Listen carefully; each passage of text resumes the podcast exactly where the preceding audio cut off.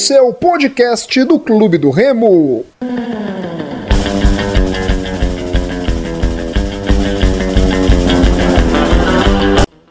Salve, salve galera que se liga aqui no RemoCast. Esse é o podcast da equipe do Clube do Remo. Eu sou Rodolfo Nascimento e no programa de hoje a gente recebe Miguel Ângelo, jornalista historiador da equipe do Clube do Remo. Na equipe fixa do nosso programa temos Murilo Jatene e Gilberto Figueiredo. Nos sigam nas nossas redes sociais, Twitter, Instagram, Facebook, RemoCast33, nosso e-mail para críticas, sugestões, enfim, quiser falar com a gente, remocast33@gmail.com e o nosso primeiro alô vai para ele, para o Miguel Ângelo, que tem uma página no Instagram muito conhecida, Clube do Remo Histórico, e está apresentando lives da equipe do Clube do Remo no Instagram oficial do Leão Paraense, com jogadores que marcaram época vestindo o azul marinho mais bonito do mundo. Tudo bom com você, Miguel? Boa noite a todos aí, rapaziada da RemoCast. Uma satisfação a gente fazer parte desse programa aqui com vocês. E vamos tratar de muitos assuntos relacionados ao Leão Azul de Antônio Baena. Muito bem. Tudo bom, Murilo? Salve, salve, Rodolfo, nossos amigos ouvintes. Boa noite ao Beto, boa noite ao Miguel. Muito bom estar de volta. E para a gente falar de história, falar de leão, sempre muito positivo. Tudo bom, Beto? Um abraço, meu amigo Rodolfo, Murilo. Um abraço, Miguel Ângelo. Seja muito bem-vindo aí ao RemoCast. Estamos de volta. Vamos falar de tudo aí da história do Clube do Remo, dos jogos, dos jogadores que marcaram a gente. E é isso aí. Beleza. E, Miguel, antes da gente começar, eu queria que você falasse um pouco sobre você, não é? Quem é o Miguel? Quanto tempo aí já está acompanhando o Clube do Remo? Fale um pouco sobre você, Miguel, para os azulinos que estão nos acompanhando nesse momento. Bem, galera, eu tenho 38 anos, nasci em Belém, Sou formado em publicidade, funcionário público do município de Belém. E a gente acompanha o Clube do Remo desde 1989 e eu não perco um jogo do clube desde 1990. Ou seja, já são 30 anos sem perder um jogo aqui na Grande Belém.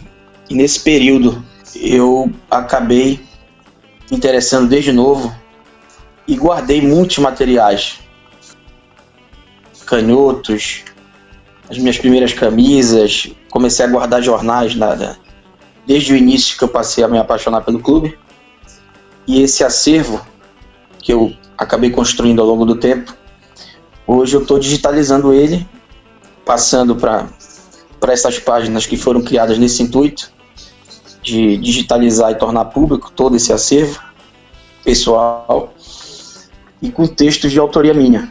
E, nós temos hoje duas plataformas, que é o perfil no Instagram do arroba Clube do Remo Histórico e a fanpage no Facebook Clube do Remo Histórico. Em síntese, é esse o projeto e é essa a nossa caminhada até os dias atuais. Muito bem. É, o nosso principal tema no podcast de hoje, no episódio número 68 do podcast do Clube do Remo, é a respeito da seleção né, que o Leão promoveu no Twitter, seleção histórica do Twitter do Clube do Remo. E o Miguel foi.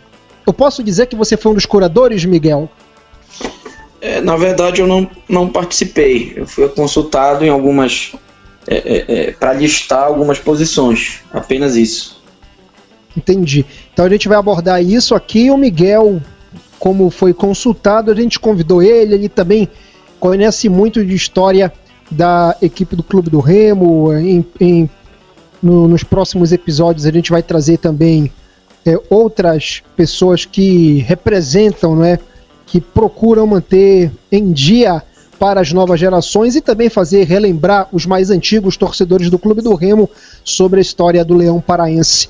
E a primeira pergunta eu deixo para você, Murilo. Primeiramente, parabenizar o Miguel mais uma vez pelo trabalho que ele vem realizando de resgatar a história azulina, de mostrar para essa nova geração de torcedores do Clube do Remo que a gente tem muitas glórias no passado, nós temos muitos craques que já vestiram essa camisa e isso é muito salutar. Assim como ele que está nessas plataformas, a gente pode falar o nosso amigo Igor, que lá no Facebook tem a página Manto Azulino, então lá no Manto Azulino você encontra camisas do Remo da década de 60, da década de 70. É um acervo realmente impressionante. Você mesmo, Rodolfo, que tem lá o Manto Remista no Instagram, também tem camisas assim exclusivas, únicas. E isso é muito importante para a história de um clube tão grande quanto o Clube do Remo e que muitas, muitas das vezes é, se depara com a sua história não sendo valorizada. E assim, eu tenho uma pergunta. Eu acho que eu vou começar escalando o time que foi eleito e que gerou muita polêmica. Klemer no gol, Marquinhos Belém na lateral direita, Belterre Pagani na zaga, Cuca na lateral esquerda, Agnaldo, Mesquita e Arthur no meio de campo, Bira, Ageu e Alcino. Esse é o time que foi eleito no Twitter, a única meio, única rede social que contabilizou os votos foi o Twitter, e esse foi o time que a torcida escolheu. E assim, dentre algumas gafes, que eu acho que a maioria foi por parte da torcida na eleição de alguns nomes, o que mais me chateou, e aí eu já vou começar com o dedo na ferida, e vocês fiquem à vontade para comentar, foi a descrição que colocaram no espaço reservado ao Dadinho, que particularmente como remista... Na votação, né? Durante a votação. Durante a votação, o Dadinho foi colocado para disputar posição com o Bira, e assim, no meu, ao meu ver, claramente foi um intuito de não Denegri. elegerem, não elegerem o Dadinho. E ali, sinceramente, me pareceu mais uma posição idiota. Uma, não, uma opinião pessoal do que realmente uma Mas é uma, é uma opinião justamente, e é uma opinião tipo incoerente. Por isso que eu falei idiota e não mudo incoerente demais. Entendeu? Que aquilo ali para mim foi uma palhaçada que fizeram com o Dadinho. Uma palhaçada, uma coisa sem escrúpulo nenhum, uma coisa baixa, uma coisa pequena que fizeram com o Dadinho. Com o maior artilheiro da história do Clube do Remo. Uma coisa pequena, entendeu? Uma palhaçada, uma coisa idiota. E olha que eu tô usando idiota para ser bem light. Entendeu? escrever aqui. Deixa eu até procurar aqui eu rapidamente. Tenho, eu tenho ele aqui em mãos. Eu tenho ele aqui em mãos. Então posso, fala aí para mim. Posso ler para você, ó. Dadinho, o centroavante paulista é considerado, abre parêntese, dados questionáveis, o maior artilheiro da história do clube, com 163 gols. Perdeu o posto de ídolo por boa parte da torcida azulina após sua polêmica tra travessia ao rival. Então, detalhe. Aqui já tem Murilo, ele, dois ele erros claros. Então, Os ele do... perdeu o, o, o por quê? Calma. Primeiro. Não, o que que tá dizendo aí que tá, ele perdeu o posto por quê? Pela travessia polêmica. Eu já vou entrar nesse detalhe. Aí, mas aqui são, é são dois né? erros. São dois erros. O primeiro, os dados do Dadinho não são questionáveis. Ele fez 163 gols pelo Remo. Sim. Os dados dele não são questionáveis. A segunda gafe. O Dadinho ele não atravessou. O Dadinho saiu do Remo, foi jogar fora do Pará, jogou acho que no Ceará, Justamente. jogou no Internacional e depois ele voltou pro Paysandu. Então são duas. Cara, isso aqui foi uma, uma heresia o que fizeram com o Dadinho e o Marte do Remo, que eu já elogiei diversas vezes, aqui mandou mal demais. Não, e o principal, o principal, pegar e falar que o cara perdeu o posto de ídolo porque ele atravessou. Como tu bem, bem salientou, Murilo. Primeiro, ele não atravessou. O Belterra atravessou o Belterra meu maior ídolo no clube do Remo. O Belterra atravessou para lá pro, pro Paysandu. Ageu, quem mais? Dema, Rogerinho Aguinaldo, foi Aguinaldo, Aguinaldo, Aguinaldo Marcelo Paraíba. Marcelo Paraíba. Ageu tá na minha lista. O Claudeci, o Graúna, o Robson, goleiro que foi de 97. Isso é a coisa mais comum, meu amigo. O Gilberto, goleiro. O Jean. Edil, Olha, Porra, além aí, aí, aí fazia um negócio desse, gente, aí é brincadeira, né, cara? É uma palhaçada do de... tamanho do mundo. Uma palhaçada do tamanho do mundo. Vai, Beto. além de falar da questão da travessia, assim, o que eu acho incoerente também é você trazer à tona a questão dos dados. Porque, dado por dado, também não é todos os gols que a gente tem ao certo da década de 60, 70, tinha muito amistoso, enfim, as súmulas eram mais precárias. Então, assim, por falar de dado, você tem que questionar é, vários jogadores que, não desmerecendo, não estou aqui desmerecendo, estou aqui só ressaltando o quanto é incoerente você jogar a incerteza de uma métrica para falar de gols marcados da década de 60 e 70. Sabe? Então é, é, é no mínimo incoerente eu achei também bem, bem baixo, para dizer o mínimo. Diga lá, Miguel. Eu vou deixar o Miguel falar e exatamente pegando esse gancho que tu disseste, Beto, de que re reiterar, os dados questionáveis não são os do Dadinho. Os dados questionáveis são o do Alcino, que acharam alguns gols. O Orlando, que é um grande pesquisador do Remo, se não me engano, achou alguns gols do Alcino que foram contabilizados. Mas eu deixo o Miguel, que tem muito mais é, garbo para falar sobre isso do que qualquer um de nós aqui. É, a minha opinião a respeito da, do, do que ocorreu com o Dadinho é que o clube não, não, não é, a rede do clube institucional não falou como instituição naquela ocasião. E alguém que, que manuseia acabou colocando uma opinião pessoal. Todo torcedor tem direito de opinar. Eu tenho. É, o Remo tem vários ídolos meus aí que eu tenho. Que eu tenho mágoas pelo, pelo, pelo que fizeram posteriormente. Mas, Mas uma coisa nas é redes eu, sociais do clube é complicado. Uma né? coisa é eu ter a opinião, eu ter a mágoa do ídolo, porque o torcedor ele é movido de paixão. Mas o clube ele não tem que ter paixão. O clube ele é movido pela informação, pela publicidade dos fatos verídicos. Então, e pela história, ter... não é, Miguel? Exato. E pela história que o cara construiu no Remo, pô. Se a história do, do, do, do, jogador ela é fraca, tem que dizer que é fraca. Mas se a história do jogador é grandiosa, tem que ser grandiosa. No caso do Dadinho, ela é grandiosa. E, e, eu acho que se expressaram mal a semântica também que colocaram com relação a, aos dados duvidosos, não é relação, relacionado a ele, como o, Murilo falou. O, a questão da dúvida está sobre os outros atacantes, os gols dos outros atacantes. Que aí, caso esses gols sejam contabilizados, poderia ultrapassá-lo. Mas o dele é fato. Não tem nem mais nem menos é realmente aquilo ali que todos nós sabemos.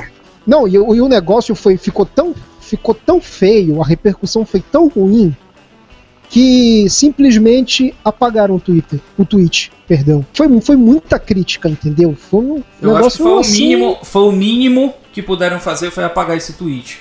Porque até na entrevista que nós fizemos com o Pagani, Pagani deixou isso muito bem claro, que o Dadinho foi profissional quando ele aceitou a proposta do Paysandu, e aí entra uma questão de variáveis que a gente não pode julgar, de situações que se apareceram, ele tem família, foi uma proposta de repente muito mais vantajosa, mas o Dadinho até hoje torce para o Remo e acompanha o clube do Remo, e é o time do coração dele. Isso quem falou pra gente foi o Pagani. Quem tiver dúvida, escuta lá o programa anterior que a gente gravou com o Pagani, que são palavras dele. Então, assim, foi, foi feio. É, apagaram o tweet, pelo menos isso, mas eu acho que no mínimo o Dadinho merecia uma retratação, porque foi muito injusto o que fizeram com ele. Por outro lado, o Alex Oliveira, que jogou seis meses no Remo, jogou bem, mas jogou seis meses no Remo e vivia fazendo juras de amor. Na primeira oportunidade que retornou a Belém foi para o rival. Só que não é é, mal interpretado ou mal falado porque ele não obteve sucesso. Eu acho que o grande problema em relação ao Dadinho é porque ele foi vitorioso na passagem dele do rival. E isso gera ciúme. Com Alex Oliveira não teve isso. Pelo contrário, colocaram ele é, é, disponível para eleição ainda com esse argumento. Foi principal responsável na fuga do rebaixamento. Que eu acho pouco para a história do clube.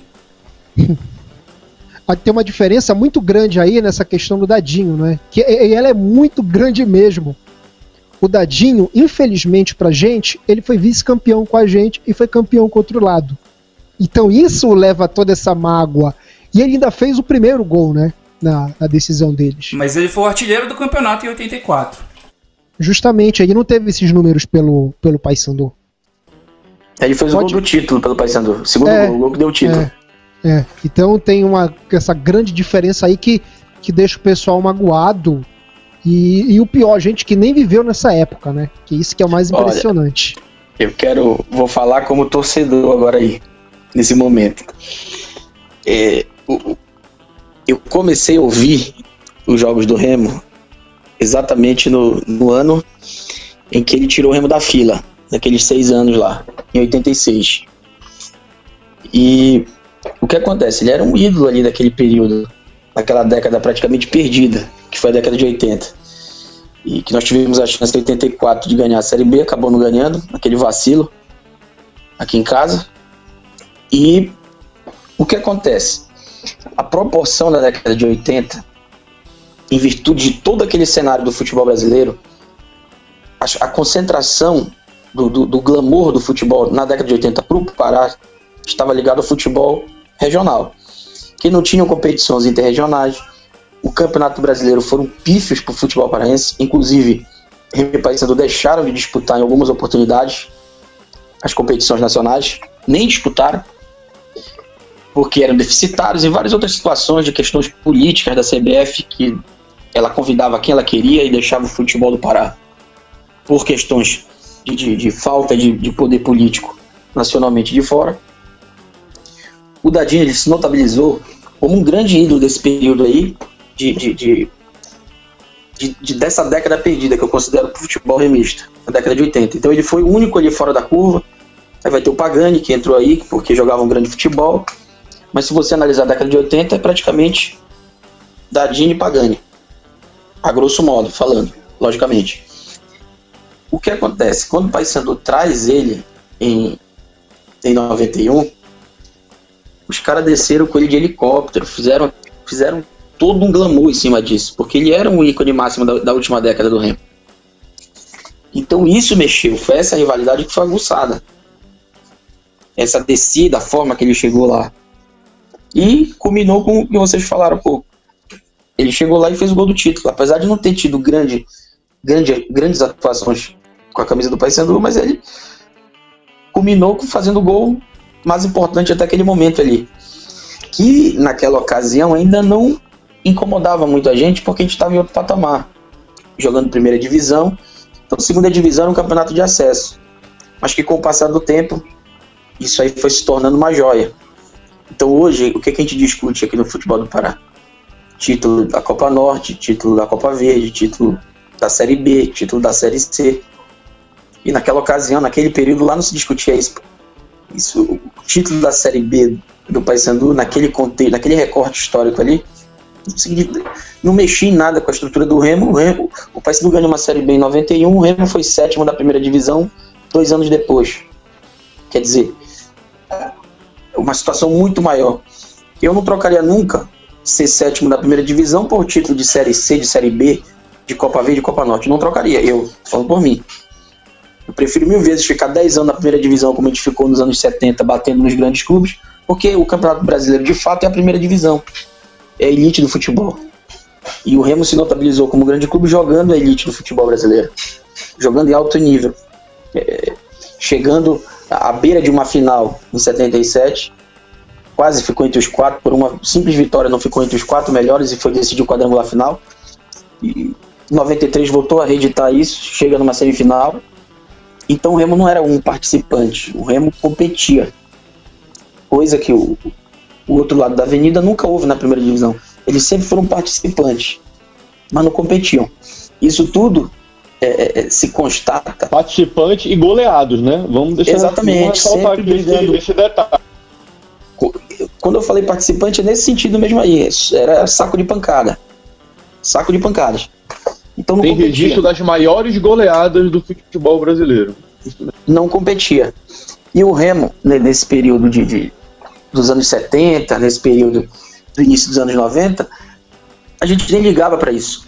E hoje isso incomoda, né? Eu vejo como eu vivi esse período da, dos anos, dos anos 90, o início ali, e, e, e, a década de ouro, da década de 90 também, que foi uma década importante, apesar do Remo só ter ficado dois anos na primeira divisão, mas conseguiu grandes resultados é, é, é, é, em Série B, em, em, em Campeonato Miguel. regional nem se fala, ganhou 8 de 10. Não, e o que vale Mas- ser, o que vale ser ressaltado até pra galera mais nova que acompanha a gente, a gente é mais velho, a gente viveu isso daí, é a importância mesmo do campeonato regional. Ele tinha um valor muito grande, ele era totalmente diferente do que vale hoje. Não é, É, ganhar, o- Eu ganhar, o- ganhar um estadual, ganhar um estadual era muito importante mesmo. O campeonato estadual tinha seis meses, não é? O brasileiro Exatamente. tinha quatro, por exemplo. Era muito E- mais e importante isso não era um- estadual. E Rodolfo, isso não era um, um- não era caso particular nosso aqui. Isso era no Brasil Não, todo. do, do- do Brasil todo, é do Brasil todo. Se o Corinthians ganhasse o estadual, A Libertadores um ela não era um levada ano. isso, ela não era levada a sério. Por isso é muito importante ser salientado Então- isso. O pessoal lá em Campinas, Miguel, lá do Guarani, hoje a galera mais nova é revoltada, porque em 79 o Guarani foi para semifinais da Libertadores e ele jogou com o time reserva diante do Olímpia no grupo deles, porque ele estava na fase final do Paulista. E o Inter, em 80, na decisão da Libertadores, colocou o time reserva, porque o time titular era para decidir com o Grêmio no estadual, só para exemplificar. É, contextualizando isso aí que vocês estão falando, é toda a questão financeira. Essas competições, é, Campeonato Brasileiro, Copa Libertadores, é, até o começo dos anos 90, elas só davam prejuízo para os clubes. Exatamente pelo que o Miguel falou, a CBF era uma bagunça, a CBF não tinha dinheiro, então ela dependia de muito repasse das federações. A CBF ainda não tinha descoberto, através do seu João Avelange, o efeito mágico da seleção brasileira com seus amistosos milionários ao redor do mundo. Então o que, que acontece? Os campeonatos nacionais eram uma verdadeira várzea. Começou a mudar isso aí lá pelos anos 90. Então até por isso, os clubes lá do eixo é, sul, sudeste, formaram o Clube dos 13 e em 87 fizeram a Copa União. Então é, é isso que vocês estão falando. Campeonato Nacional, nesse período aí, ninguém dava muita importância. O que importavam eram os estaduais. E nesse período, o Remo foi é, absoluto no norte do país. é muito bem colocado, Murilo, essa, essa pontuação sua aí com relação a, aos campeonatos. E só para reforçar mais ainda, o Santos foi bicampeão do mundo, bicampeão da Libertadores. Ele abriu mão de disputar a Libertadores na década de 60, depois de ter ganho esses títulos, pela, pela, pela forma que o jogo era disputado, de muita pancadaria, e não tinha exatamente o que você falou, rentabilidade. Então ele abriu mão de jogar a Libertadores para ir fazer amistoso, expulsão pela Europa para garimpar recursos. Só para você ver como a Libertadores ela não era prioridade e nem era sonho de consumo naquela ocasião. Vamos retomar o, o raciocínio ao, ao Dadinho. Eu, por exemplo, eu tenho essa mágoa como torcedor. Uma coisa é eu ter a mágoa como torcedor dele ter ido da forma que foi. Agora eu vou dizer para vocês o porquê da mágoa. Na época do Orkut, eu seguia ele no Orkut. E todas as postagens dele faziam alusão declaradamente ao rival. Camisa, decoração na casa dele e nada do Remo. E isso me magoava, cara. Me magoou muito. Inclusive, quando ele apareceu no Bainão aí recentemente, um tempo- uma, uma dessas temporadas últimas aí, quando eu vi ele, eu já fiquei chateado. Isso não apaga o que ele fez, a história brilhante, o que ele construiu dentro do campo é uma situação. Agora nós somos torcedores, movidos pela paixão. Então, o- essa questão dele, e muita gente ficou com mágoa dele por essa época do Orkut. Eu não sei hoje a rede social eu nem sigo ele, nem sou amigo dele, nada. Mas na, na época do Orkut, a rede social dele inteira era fazendo alusão e declarando jura de, fazendo jura de amor ao rival. Então não tinha como o torcedor do Remo que viu aquilo ali, viveu a época dele como eu vivi, não tinha como o cara não ficar magoado. O cara jogou toda a história dele no Remo, o cara é o maior artilheiro da história do Remo. Aí o cara fez um gol lá do outro lado e fez, declarou jura de amor, fazia. Enfim. Então, só para para enriquecer esse comentário aí, e de repente isso aí que aflora nas pessoas também. Muito bem, muito bem.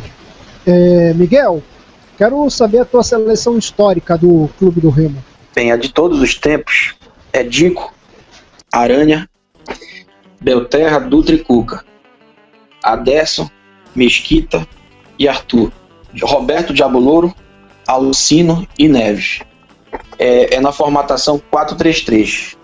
a minha seleção de todos os tempos. A minha histórica é Dico, Rosemiro, Belterra, Pagani e Cuca. Aguinaldo Mesquita e Arthur, Dadinho, Bira e Alcino. 4-3-3 também. Fiquei muito tentado em colocar o Kiba também no lugar do, do Dadinho ou do Bira, porque eu acho que o Kiba é um cara importante numa década que foi bem complicada pra gente nos anos 50. Vai, Beto. Pô, a, minha, a minha zaga vai ser igual do Murilo. Belterra, Pagani e Cuca. Tá? Lateral direito. É, Aguinaldo, Mesquita, Arthur. Daí, pô, vai ser. Eu não tenho qual, é o Sino, né? Só Sim. que eu tenho uma dúvida muito grande, mas aí eu deixo pro, pro, pro, meu. Ser Ageu e Cuca. E, e Cuca já e, e, e Bira. Entendi. A minha é Dico, Aranha, o Belterra, Pagani e o Cuca, o Agnaldo Mesquita e o Arthur, né? E na frente o ataque com o Bira na. O Bira teve um que o Murilo falou que me fugiu agora o nome, que também é o que eu, que eu colocaria, que eu ia no 3. Meu ataque é Dadinho, Bira e Alcino. Isso, o Dadinho e o Alcino. Pra mim também, né? O, o Dadinho pelo, pelo número de gols, pelo que ele representou na, na década de 80 para, para o Remo. Não, com o que o Miguel falou agora eu já fiquei puto com ele quando saiu da minha seleção. Miguel, alguma Eu sou, consideração eu sou torcedor, nossas- bicho, sangue ferve. Tenho, tenho várias considerações aí. Pode falar, meu amigo. Só no ataque, na verdade. O, até, o, até o meio ali, eu acho que tudo normal. Não, é questão mesmo de, de, de gosto, de identificação. Mas no ataque, porque tipo assim, você escalar Alcino, Dadinho e Bira, não existe esse ataque. É um deles. É, os três são centroavantes. cara. É a licença poética que Exato. a gente usa. Exato, uma licença poética. Então, tipo, é uma. uma é um time. É, é, é, é um time real. Não seria uma escalação real, de fato. E isso foi uma das coisas que me incomodou nessa, nessa escalação do Twitter, por exemplo. É, é, Bira e Alcino, isso não existe. Pô. Ou é o Alcino ou é o Bira. Nunca poderia. A, a- a disputa da, da camisa 9 deveria ser Alcino, Dadinho, Bira, qualquer outro camisa 9. Almoroso. Na verdade era para ser esses quatro. A disputa da camisa 9 lá, para votação. Daí sairia um. Lógico que seria o Alcino. Mas não, não seria demérito nenhum para nenhum outro que vestiu essa camisa. Eu entendo, te dou toda a razão, mas aqui como a gente vive a fantasia, eu peguei essa licença poética para homenagear os três que, que marcaram diferentes gerações, mas cada um teve a sua importância e os três foram grandíssimos jogadores, então por isso que eu entendi que os três tinham que ser homenageados. E aí a gente faz essa bagunça no ataque aí mesmo para para tentar fazer essa homenagem para eles. Muito bem. É... Miguel, e o que você viu jogar? Bem, o que eu vi jogar Klemer, Marcelo, Belterra, Chico Monte Alegre, Luiz Carlos, Aguinaldo, Serginho, Arthur, Rogério Belém, Eduardo Ramos e Alex Dias. Essa, a minha formação seria no 4-5-1, com o Rogério Belém fazendo, ou o Rogério fazendo o segundo atacante, ou o próprio Eduardo fazendo o segundo atacante. Muito bem. Murilo, É, eu vou num 4-3-3 e aqui eu vou deixar uma coisa muito clara, tá? Eu comecei a acompanhar o Remo finalzinho de 2000, 2001 para ser mais exato. Então, as minhas memórias não são tão boas quanto a de vocês e principalmente quanto a do Miguel. É, Mas não tem problema, é só do que você viu, pô. É, eu sei, mas assim, não vai nem se comparar com a escalação é, que o Miguel passou. Eu vou de Vinícius no gol, Marquinhos Belém na lateral direita, Sérgio na zaga, junto com Cametá, e o Rômulo na lateral esquerda. Serginho, Gian E aqui eu coloquei o Velber, mas eu fiquei muito em dúvida em colocar o Rogério Belém. Porque eu só vi o Rogério Belém já numa reta final de carreira, lá em 2003, 2004, quando ele jogou Em 2003 ele jogou muito. Jogou a Série B, jogou a Série B bem. Série mas B. o Velber também jogou muito no é. Remo em 2001. Ele jogou contra o Palmeiras que ele deu, que ele, foi o lance do pênalti, que ele dá tipo um elástico assim, Isso. chuta e é pênalti. Ele Acho tava jogando contra o Botafogo ele jogou muito também. Então assim, por isso que eu fiquei muito em dúvida entre Rogério Belém e Velber. E o, o Rogério Belém jogou muito contra o Remo naquela Série C de 2005 já jogando pela Baité. Então o Rogério Belém foi um grandíssimo, Baité, e... foi um grandíssimo jogador. Mas aqui eu optei pelo Velber, que foi quem eu mais vi jogar. E no ataque eu coloquei o Landu, Balão e o Fábio Oliveira. Não é nenhuma escalação primorosa, até pelas situações que nós vivemos aí nos últimos anos, mas foi o melhor que eu vi é, nos últimos anos. Me julguem. É, normal, mano. A tua visão. não... Bom time. Eu... É. Um bom time. Eu trocaria alguns de 2001 pra cá, mas é um bom time. Beto. Bom, vamos lá. Eu comecei a acompanhar o Remo de fato, assim que eu me lembro, eu me entendo por gente, né, como a gente fala, ali por 96, mas eu tinha 8 anos de idade, então pô, eu era bem moleque. Disso de ir no estádio, né? De em casa, assim, ouvir no rádio com o pai e tal, já. Mas o que eu vi, vi mesmo, é, vai ser o Ivaí, o meio quilo, Belterre e o Nestor Vetão, o Anderson, lembra daquele careca lá que batia bem de. de lembro de assistir gol ali no, no Bainão, curti o cara jogando. Serginho Aguinaldo, Jean, Rogério Belém. E, tipo, é uma formação 4-4-2 que pode variar para um, um, um 4-3-3 com o Rogério Belém mais adiantado, que é Landu e Ageu. Isso. Eu também, a gente é da, da mesma geração, né? Eu e o, o Beto, tanto que a gente até estudou, estudou junto no, no ensino médio. Comecei a acompanhar o Remo em 95, 95, final de 94, começo de 95, não é? Então o meu time, ele é o Vinícius no gol, é, na lateral direita, o, o Marcelo. Né? O, na zaga, Belterra e Augusto. Na lateral esquerda, o Rômulo. No meio de campo, Serginho, Agnaldo e o Jean. E no ataque, Landu, Ageu e o Robinho. Para mim, o que o Robinho fez em 2000 é um negócio que é inigualável na minha, na minha lembrança. Que aquele, o, o que aquele cara fez foi algo sensacional. Três gols no Paysandu, na própria no próprio Campeonato Paraense que o Remo começou mal pra caramba e a gente foi garfado na nas oitavas de final, fez gol também. Quando Esse voltou era o ano pra gente ter subido pra primeira divisão ali. A gente subiu, né? Naquela aquela Copa Jovelange. Não, é... não subiu não, jogou aquele jogou ali contra, contra Não, aí, aí são forças maiores, não é? Mas ah. no, no, a gente subiu. Mas a gente subiu, de fato, de é, a gente subiu. A gente subiu. E quando ele voltou em 2002 também fez gol no rival, fez gol pra caramba. E o Robinho, pra mim, ele é um cara inigualável ali com a. Eu joguei a preliminar com a camiseta número cara, lá no Mangueirão. Acredita nisso? No sub-15 do Remo. Esse jogo aí do 3x2, 3x1, 3x2, né? Contra a Mucura? Isso, isso. Foi de 3 gols dele, né? Isso, Joguei a preliminar desse jogo, era do sub-15 do Remo.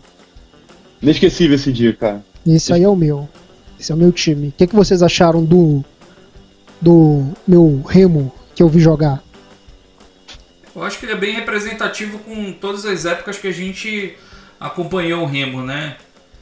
É, década de 90 prevaleceu aí e não à toa ganhou oito campeonatos de 10, como o Miguel falou. E eu já vi de uma geração mais de entre safra, uma geração mais complicada, mas com muita esperança de que os dias melhores virão. E o que é que tu achou, Miguel? Vinícius, Marcelo, Belterra, Augusto, Rômulo, Serginho, Agnaldo, Jean, Landu, Ageu e Robinho. Não deveria poder votar no Vinícius, hein? Vinícius já, já tá em processo de canonização. Time forte, mas eu não tenho jogadores aí que não entrariam nunca na minha seleção. O Rômulo não entraria, o, o, o Landu não entraria nunca na minha seleção. E, mas é um time forte. Na verdade, o, a, a, zaga que formou é boa também, uma, uma, uma, zaga bem pensada. Casava bem aí, Belterre e Augusto. Sim, sim. Um, um era o número zaga, 3 e o número 4 de Uma fato, zaga né? perfeita. Uma zaga perfeita. Landuzinho, Landuzinho para mim, ele é o ele é a representatividade do remista em campo, viu? É, para mim é... Na verdade, vou deixa eu explicar como é que eu formo essa seleção. Não é só, não é por identificação que conta na, na, na minha na, na, minha avaliação é o histórico. O histórico quando eu falo é o tempo de clube. Uhum. Tempo de clube. A segunda situação, títulos, que são os feitos. Histórico, feitos e qualidade técnica. Esses três quesitos, posição por posição que eu fiz, é, é um exercício complicado de fazer, porque são, envolve muitos jogadores por posição Sim. aí, posição por posição, de jogadores bons. Por exemplo, uma lateral direita. Vamos pegar de todos os tempos aí, que eu elegi o Aranha. Pô, o Remo teve. Aranha. Antes do Aranha, o Remo teve. O Ribeiro reserva do Aranha, o Nelinho, pô.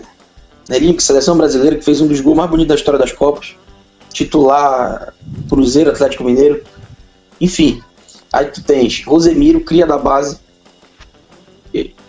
Ídolo no Palmeiras, ídolo no Vasco, jogou na seleção olímpica, vestido a camisa do Remo. Acho que o único jogador no estado do Pará joga, que estava jogando aqui foi convocado. Ganhou uma seleção. prata também no Palmeiras, não foi? Isso pelo Palmeiras. E o Aranha ganhou pelo Remo. Esse fator foi o que pesou. Pesou muito, porque por ser o lateral da seleção do campeonato da primeira divisão, jogando pela uma equipe do norte, não é para qualquer um. Então foi o divisor das águas. Talvez se o Aranha não tivesse ganho esse, esse, esse, essa bola de prata, talvez eu não votasse nele. Meu voto não fosse dele. Então, é, essa análise é muito minuciosa de posição por posição retomando o lateral direito aqui, só pra gente finalizar. Ribeiro, Aranha, Rosemiro, Nelinho, Marinho, Marcelo Paraíba, Paulo Verdão, Ivo.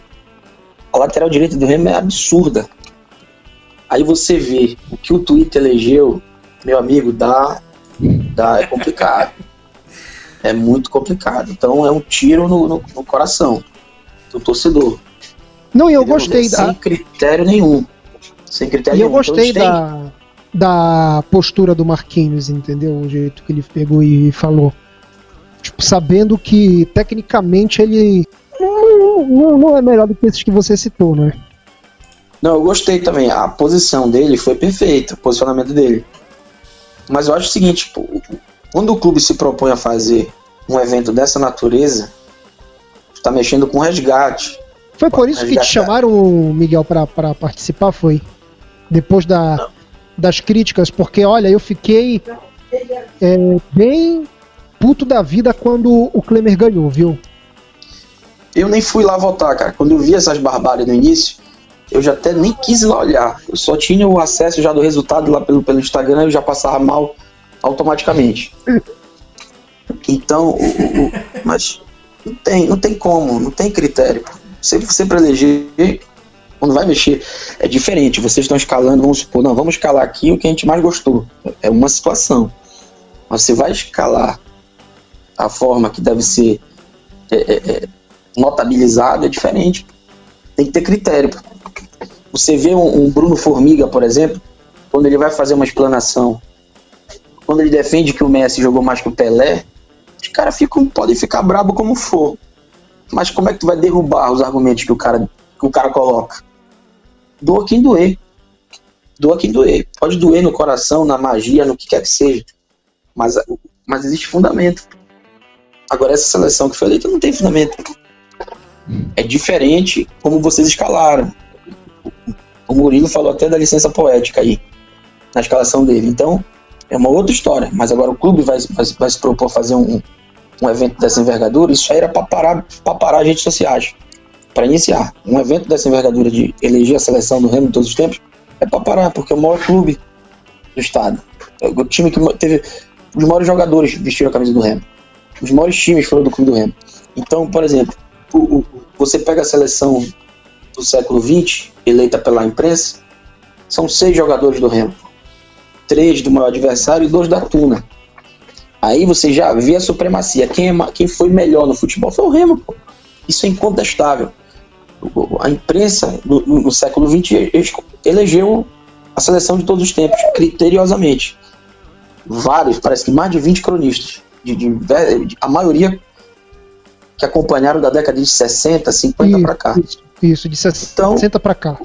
O Remo teve até o final do, do seis do atletas, seis atletas, mais, mais de meio time na, na, na, seleção. Então por aí você já tira o, o, tamanho que é o Remo. Tudo bem se você pegar o século 21, a gente já teria dificuldade. Como Sim, o próprio Murilo né? teve para escalar. E eu ainda vou refazer isso. O Murilo falou que o Remo teve. É, é, da geração dele foi complicado. Foi com... Se vocês acompanharam ontem a live com o Jean, um de vocês assistiu, ele hum. falou uma coisa muito interessante, cara. Que serve ele disse. Pra, pra, eu, pra eu, eu entrava e saía, entrava e saía na, na live. Serve para nós refletirmos como torcida, enquanto torcida, mas principalmente enquanto gestão de futebol do clube. Ele falou o seguinte: o Remo teve grandes oportunidades de manter grandes jogadores que passaram num curto espaço de tempo e que não conseguiram jogar juntos. Por exemplo, ele declarou ontem que ele queria ter jogado com o Isaías, com o Zé Soares, com, com o, o Alex Oliveira. Ele queria ter jogado. Que, isso foram jogadores recentes. Que, um ano depois, essa, essa turma toda estava no Remo. E o Jean eu, não estava Miguel, no Remo. Eu, eu, eu penso nisso daí, pô. Eu penso, o Murilo usou um exemplo muito grande, cara. Se tu for parar e ver os jogos que o Remo fez contra o Abaité na Série C, como é que o Rogério Belém, ele era titular daquele time do Remo de 2005, ou não? Eu dou, vou te falar uma coisa aqui. Fácil. Logo pra, vou logo falar logo aqui para para iniciar esse debate do Rogério. O Rogério foi o maior jogador que eu vi na minha vida. Falando tecnicamente, qualidade. Nenhum outro jogador que passou pelo futebol do Pará, nenhum outro, tô falando do futebol do Pará, de 89 para cá, joga mais futebol do que o Rogério Belém. Jogou, né? Jogou. Jogava jogou, é, de jogou. terno. Jogava de terno. Aquele ali jogava de Rogério, terno, cabeça erguida. Rogério Belém, no um contra um, insuperável. Refinamento da matada de bola, passada larga, chutava de fora da área. É, é, era um jogador o gol, o gol, o gol que ele fez no era forte, no, no, era rápido, no, era inteligente e era habilidoso. Isso, o gol que ele fez no 3 a 2 contra quando o Marquinhos fez aquele gol de falta lá, pô, ele mata no peito, na pequena área, e ele dá um toquinho daquele, pô. Primeiro que ele começa essa jogada aí, sim, você tá sim. falando, ele, ele arrasta o Serginho, ele leva pé, bola, tudo do Serginho, o Serginho vai caindo ele arrasta o Serginho, mete no Ivan, o Ivan devolve para ele, mata com a perna direita e dá um totó de esquerda na série do goleiro. E faz esse gol antológico aí que tu tá falando. Eu não sei se vocês tiveram o prazer de ver ele jogar quando ele surgiu na categoria de base. Não, na base 96. não, só no, no, não, prof... não, no, prof... não, no profissional sim, eu me lembro. O profissional Absurdo. era criança, mas já. Absurdo. Já, já dava para acompanhar, né? Eu, eu, lembro, como se fosse hoje, algumas declarações dos, dos garotos da base que ficaram. E a Liberal fez uma matéria com os jogadores dos juniores. Qual era o sonho deles no futebol? E rapaz, foi unânime. Impressionante, nunca vi isso na minha vida. Unânime, os garotos que tinham jogado com ele. Nosso sonho é ser que nem o Rogério Belém.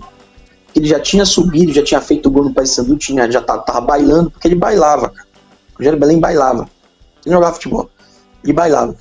E, e, trazendo para cá um comparativo, ele é uma espécie de, de Eduardo Ramos com, com uma. Como é que eu poderia definir? Com o chute de fora da área e com a força, mas a técnica, quando Eduardo era, o Eduardo era mais jovem, era a mesma situação, só que o Eduardo não é um jogador de contato.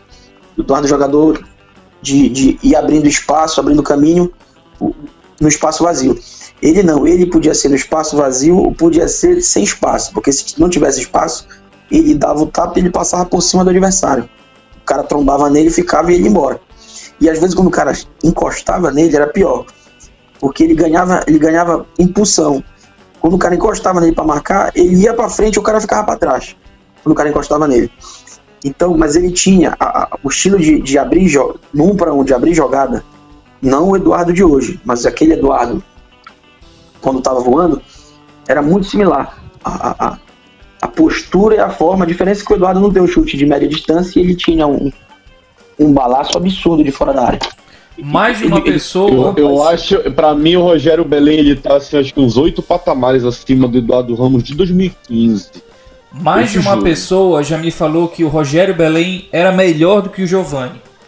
Mais de uma pessoa já sem me dúvida, isso. Sem dúvida, sem dúvida. Com todo o sucesso que o Giovani teve a nível Brasil e Europa, já me falaram que o Rogério era mais jogador do que ele.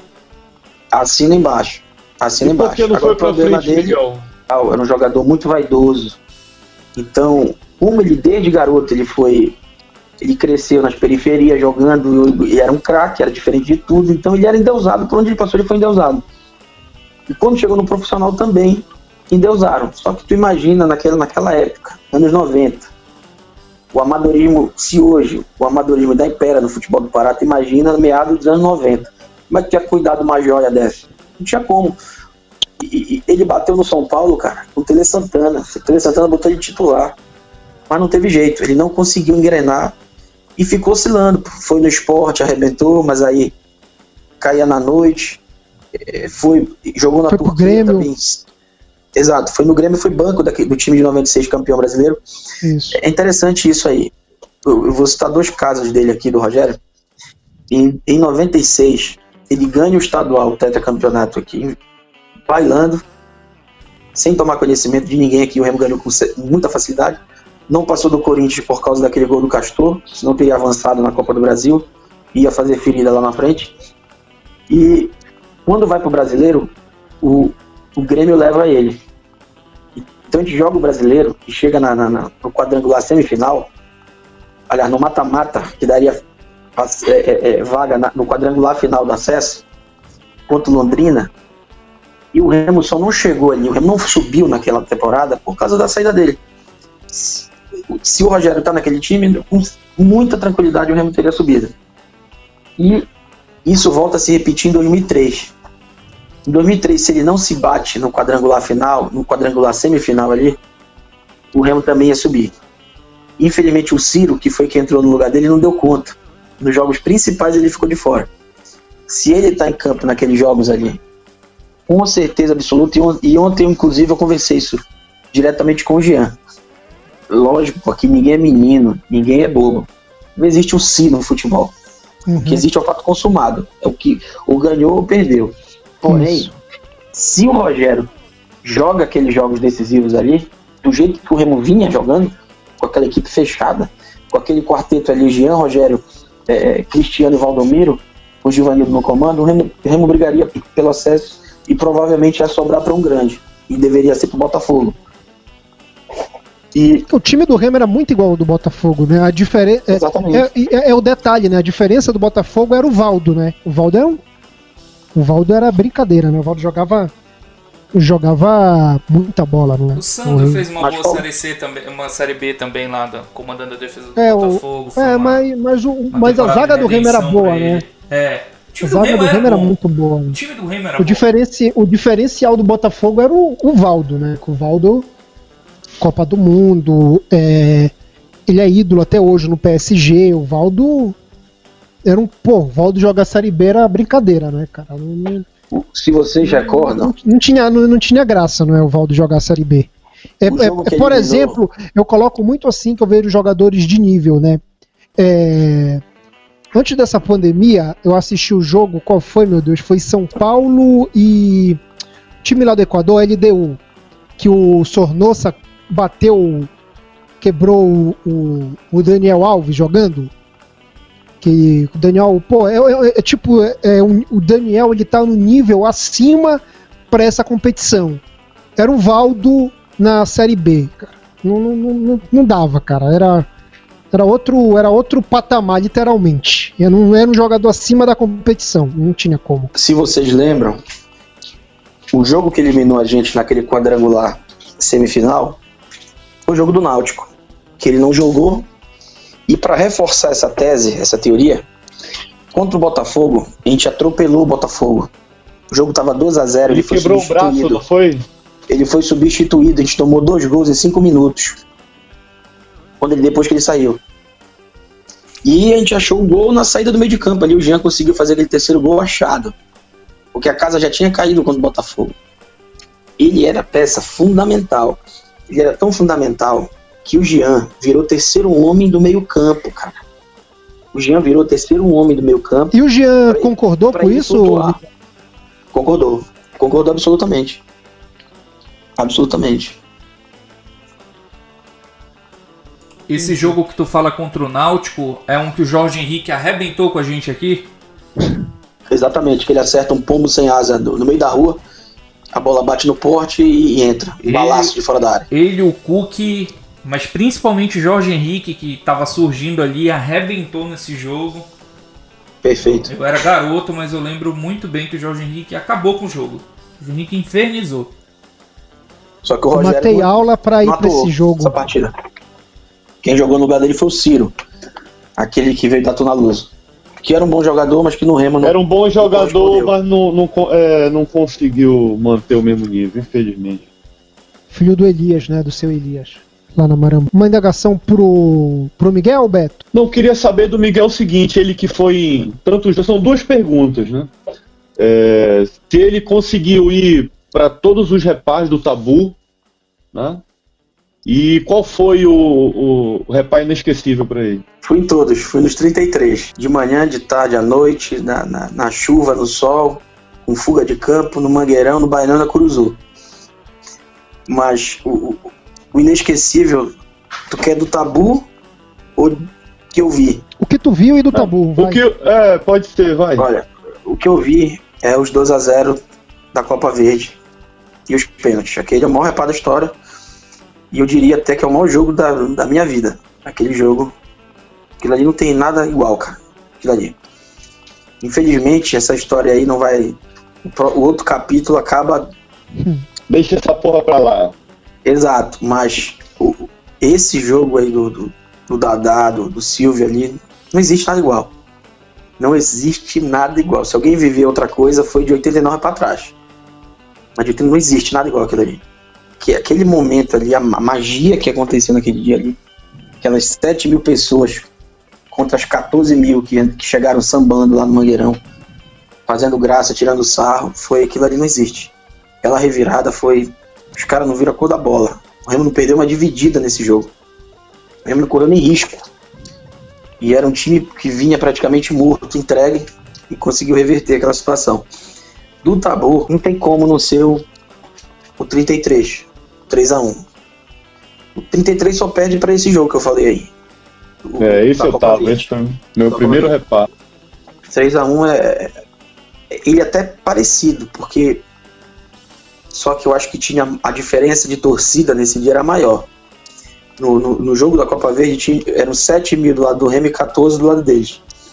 Nesse jogo do, do 33 do Tabu, eu acho que não tinha 7 mil do lado do Remo e do lado dele tinha bem mais de 14. E o resto vocês já sabem, né? não precisa nem eu narrar que o time é vinha mal, né? Não, nós perdemos a Copa mal. Norte domingo. A gente perdeu a Copa Norte domingo. No domingo foi contra, contra o Rio Branco, eu tava com o papai lá. Vaga na Comebol. CBF veio a Belém para entregar a taça pro Remo. Remo chegou invicto nesse jogo. Empatou o jogo de ida lá no Acre. Porra, os caras vão pro Mangueirão, subestimam o adversário. Eu vou falar para vocês aqui esse dia, eu fui meio dia pro Mangueirão, cara.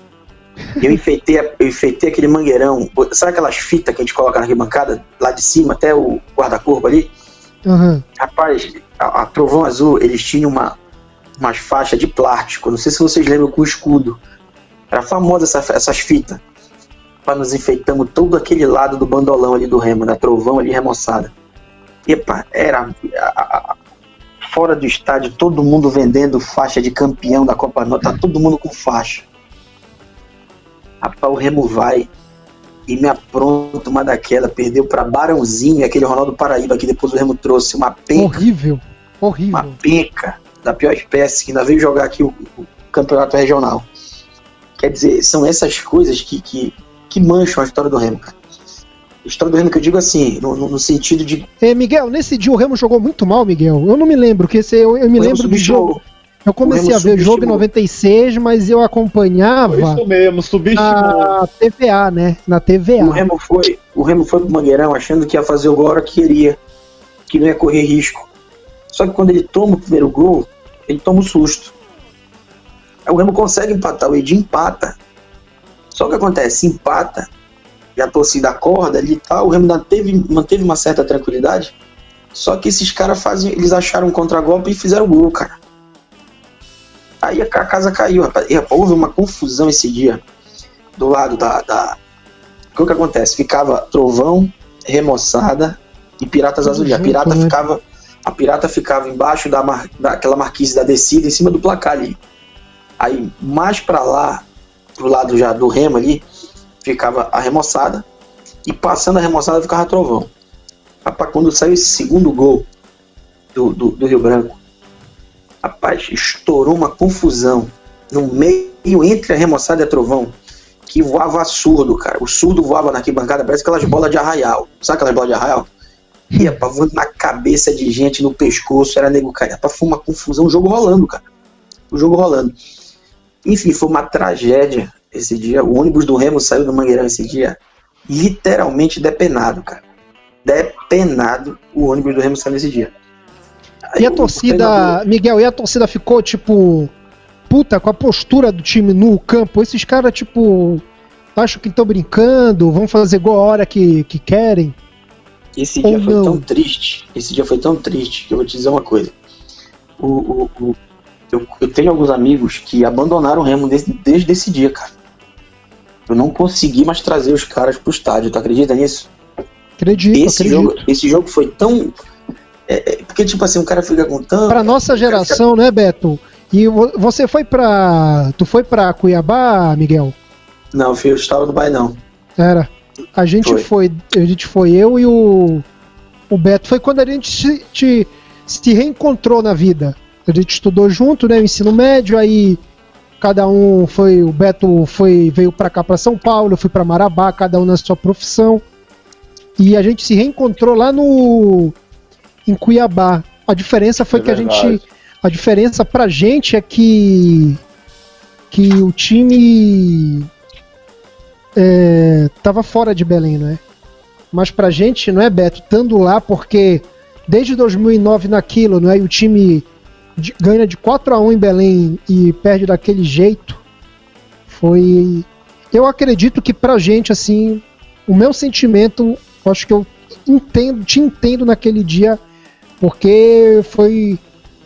Naquele dia lá em Cuiabá, teve torcedor do Remo preso, teve briga da torcida do Remo pulando para brigar com torcedor do Cuiabá. A gente segurou o Gilberto para ele não querer invadir o gramado. Deixa isso pra lá, pá, deixa isso pra lá, já curou essa ferida já. que. Aquele dia. E choveu naquela noite, Miguel? Olha, se eu, se eu te falar com relação. Essa decepção do Cuiabá é a maior da história, cara. Eu acho que não tem uma pior do que essa, não. Mesmo essa do, do, do Rio Branco aqui, não é pior porque o Remo perdeu um jogo de 2 a 1 um, para uma equipe tudo bem inferior, muito inferior à nossa na época, mas você ganhar um jogo de ida de 4 a 1 e tomar uma virada como aquela, daquela forma que foi ali, apesar que eu tenho muitas ressalvas desse jogo, com relação àquelas com, a, com relação à arbitragem desastrosa que aconteceu ali, aquilo ali foi um crime ocorrido ali contra o Remo, mas é, tem coisa estranha, tem coisa estranha. Pessoalmente a gente conversa depois sobre esses casos aí. E perdeu para Nino Guerreiro e Rafael Luz. É, foi foi muito complicado aquilo ali, cara. Aquele dia ali, não sei se teve uma noite pior que aquela, não. Em minha modesta opinião, o Remo perdeu aquele jogo ali, onde foi sacramentada a derrota. Foi logo no comecinho da partida, não, não sei se vocês lembram. O Levi recebeu uma cotovelada. E ele recebe a cotovelada, cai e aí tem um, alguma reclamaçãozinha e logo em seguida continua o jogo. Se é um time mais cascudo. Acontece nada. Se é um time mais cascudo, se é um time, por exemplo, malandro como rival, Ganha cinco minutos ali. o pau fechava. Já tinha três expulsos de cada lado. É, que acabava o E- jogo ali. E Murilo, tu tem certeza que foi no, no Levi? Certeza não, mas eu lembro bem desse Eu- eu- lance. Eu acho Eu que foi no acho Levi. que. Eu tenho quase certeza.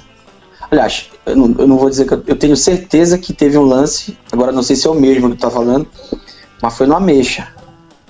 O Ameixa leva uma cotovelada no rosto, na boca. E o que acontece? O juiz não marca na frente dele, cara. O jogo 0 a 0 Isso foi na frente do banco dos reservas também, não é? Isso, exatamente. E na sequência do lance, o Ameixa vai na flor do calor ali, da emoção, Novo, ele chega né? junto do cara. Quando ele chega junto do cara, o árbitro vai dar amarelo pra ele.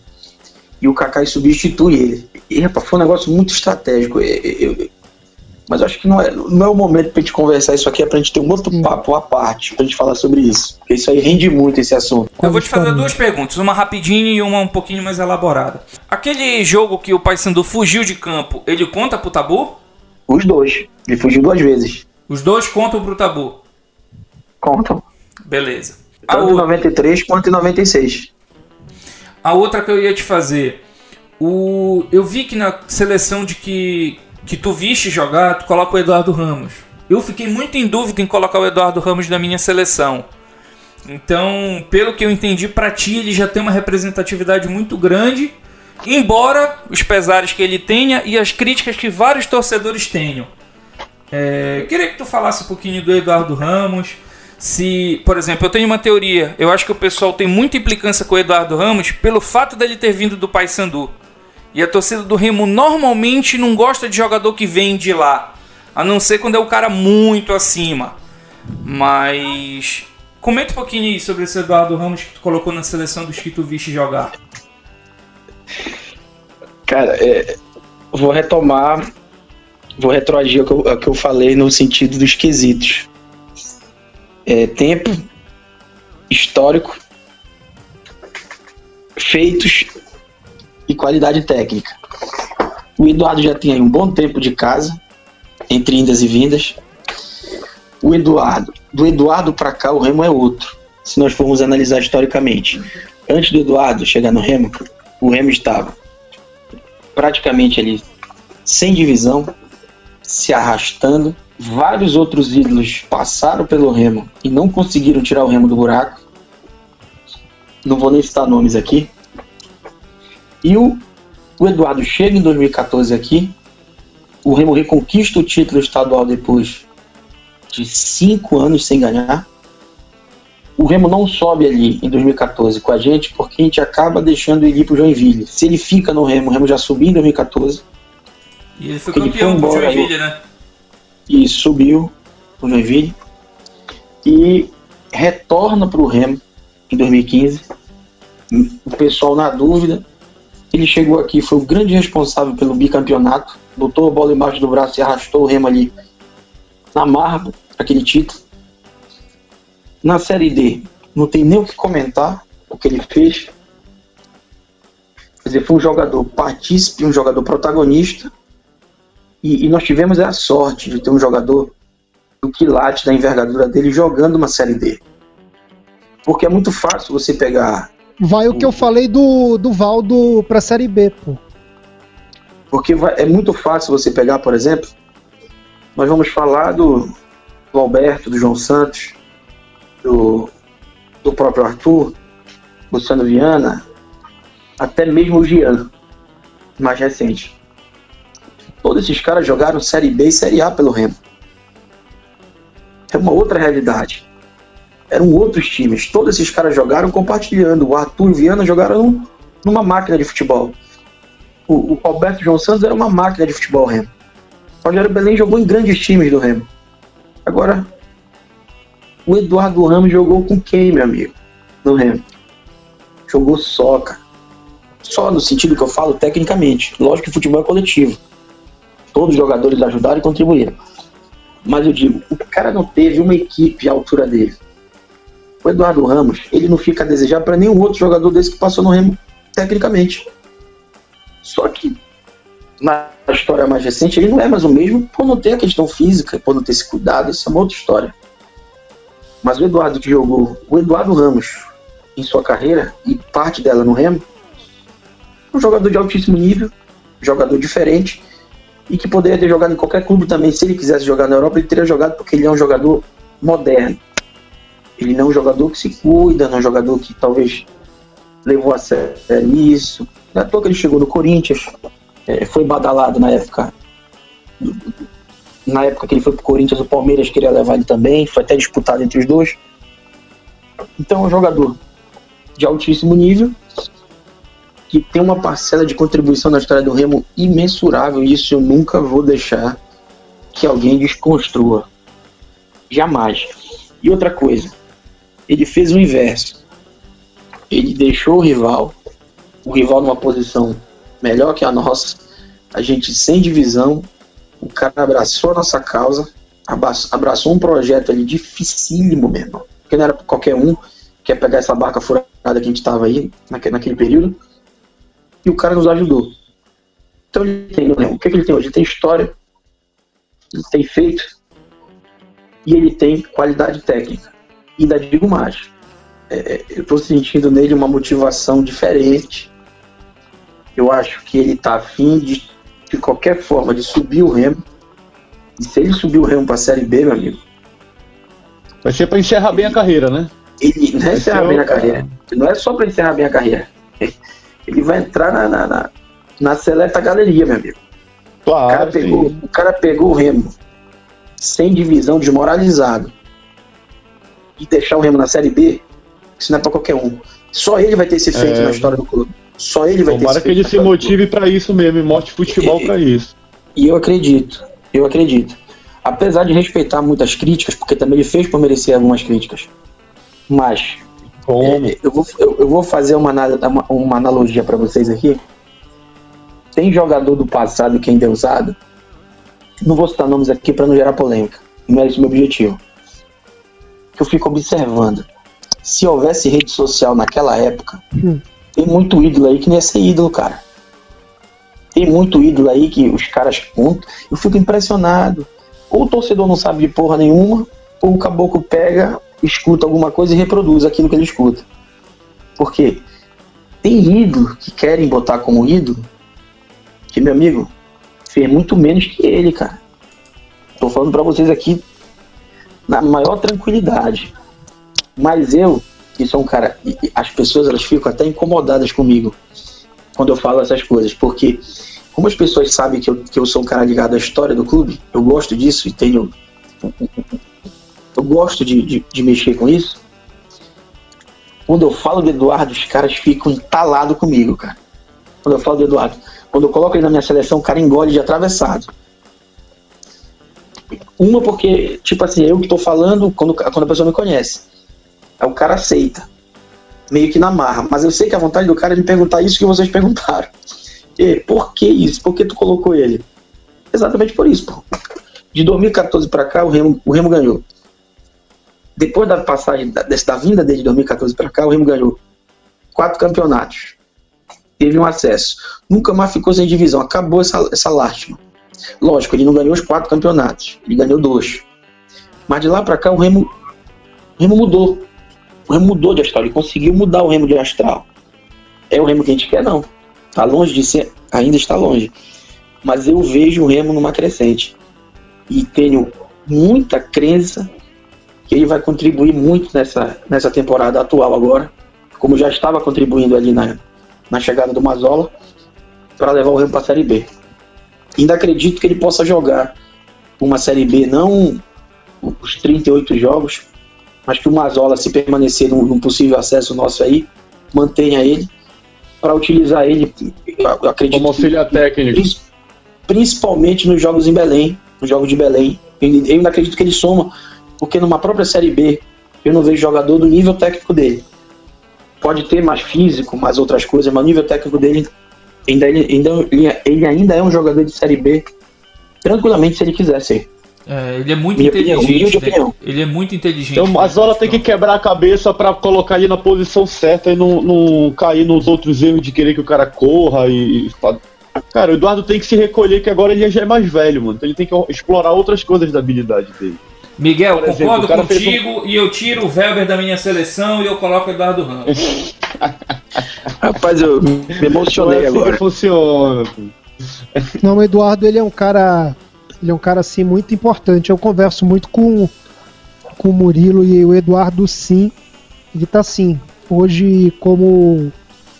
Como um, um grande jogador Nossa, assim da. Sim, sim da história do Remo. Não, hoje, não, para mim, para mim, Rodolfo, para mim, um negócio que eu falo, né, com a minha idade, 33 anos e tudo mais, eu achava que eu não teria um jogador como ídolo. Para mim é o Vinícius, entendeu? Eu sou um cara que eu tiver velhinho, tiver um filho, né, eu vou falar, olha, vi o Vinícius, goleiro do Remo. Vinícius para mim, ele é, ele é dentro de campo, a postura dele, enfim. É, Miguel, Valeu, cara. Obrigado pela tua participação aqui, por ter aceito o convite da gente.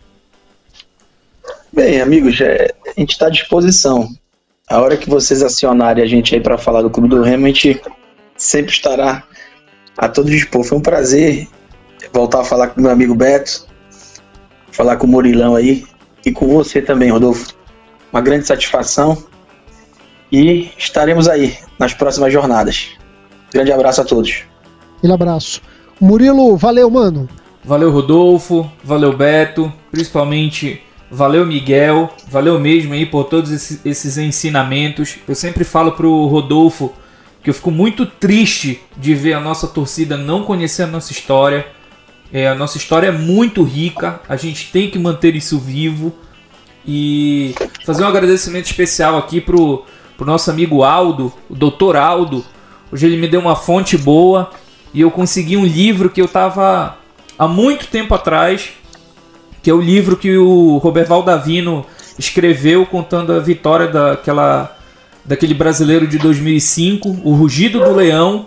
E hoje, graças ao Dr. Aldo, eu consegui encontrar esse livro.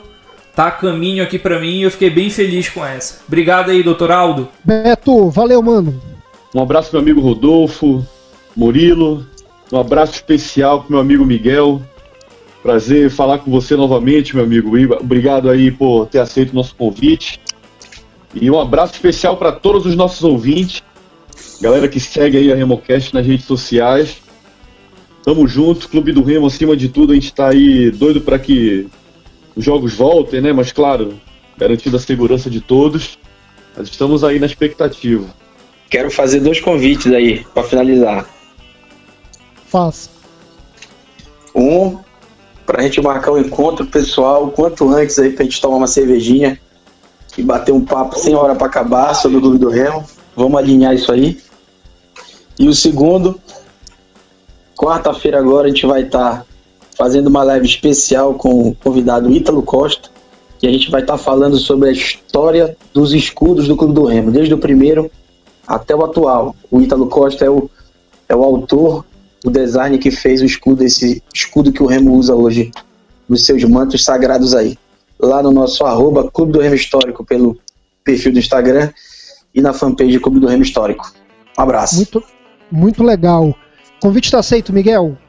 Então, com a participação de Miguel Ângelo, Murilo Jatene, Gilberto Figueiredo, eu, Rodolfo Nascimento, me despeço de vocês. Agradeço você que nos acompanhou aqui em mais um RemoCast, o podcast do Clube do Remo. A gente volta em breve com mais um convidado aí legal, né? Um convidado bacana para abrilhantar, principalmente nesse momento aí de quarentena da equipe do Clube do Remo. Nos siga nas nossas redes sociais, remocast33.gmail.com, nosso e-mail, nas, nas nossas redes sociais, remocast33. Estamos no Deezer, no Spotify, no SoundCloud, Apple Podcasts, Google Podcasts. Assine ou siga a gente. Aquele abraço, tchau, tchau, galera!